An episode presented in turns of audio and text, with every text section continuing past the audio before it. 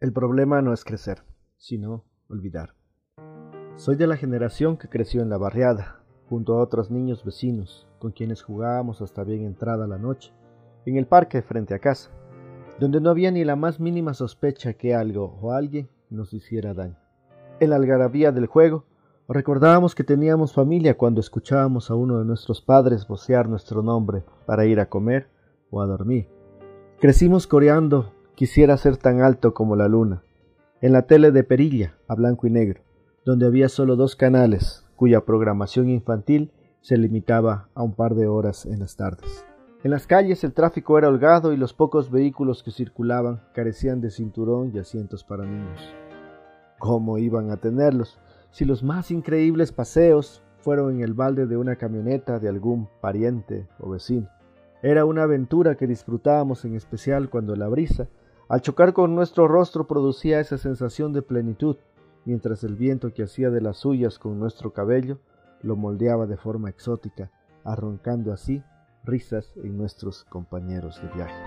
Eran tiempos en que los más chicos hacíamos vaca, aportando con lo que teníamos para cocinar papas fritas u otro platillo favorito, actividad infantil a la que denominábamos boda en la que participábamos todos los expertos culinarios, hombres y mujeres de la sub-12 y divisiones menores, quienes metíamos mano a la olla que en más de una vez resultó carbonizada por descuido y con arroz a medio hacer.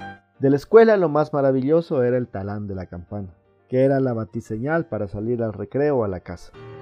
Las vacaciones duraban tres meses cuando eran completas. Caso contrario, teníamos pequeñas dosis de varias semanas, producto de paralizaciones que eran frecuentes. Conocimos a las computadoras en el Salón de la Justicia. Los pocos teléfonos existentes eran de disco sin radial ni identificador de llamadas, y con rintón de timbre. Usaban un candado como adorno que impedía su uso caprichoso, y para llamar fuera de la ciudad había que contactar al 116 de una operadora. Muy raras veces, cuando el destino jugaba a nuestro favor, el candado estaba desbloqueado y podíamos marcar el número aquel que habíamos memorizado y al que nos contentábamos con solo escuchar un aló que no tenía respuesta. Los videojuegos habían aterrizado en pocos hogares y algún vecino familiar afortunado que presumía de su Las playlists se creaban con base en complacencias que se hacían llamando a la radio, casi suplicando al locutor de turno que por favor pusiera la canción sin interrupciones porque era para grabar. En fin, a veces la vaca se le olvida que fue ternera un día, y cuando eso pasa nos convertimos en adultos sombríos, desmemoriados.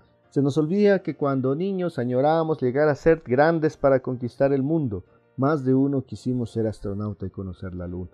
Se nos olvida que conforme crecemos la vida nos concede poderes para cambiar el mundo, esos poderes que lo inundan de ternura, bondad y cariño, para reír a carcajadas por cualquier bobería, se nos olvida que esta experiencia, la que llamamos vida, es un chispazo en la eternidad y no hay tiempo que perder en rencillas y rencores de los que luego nos arrepentimos.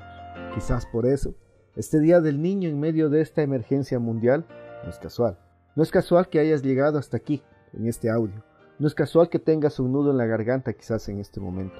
No es casual que hoy la vida te convoca a sacar el niño o niña que llevas dentro, prisionero de tus complejos de adulto a mirar la vida de colores, porque cualesquiera que sean tus circunstancias actuales no determinan tu porvenir, lo condicionan, tal vez, pero te desafían a sacar al valiente capitán de tu vida, que es la persona con quien te encuentras todos los días al espejo.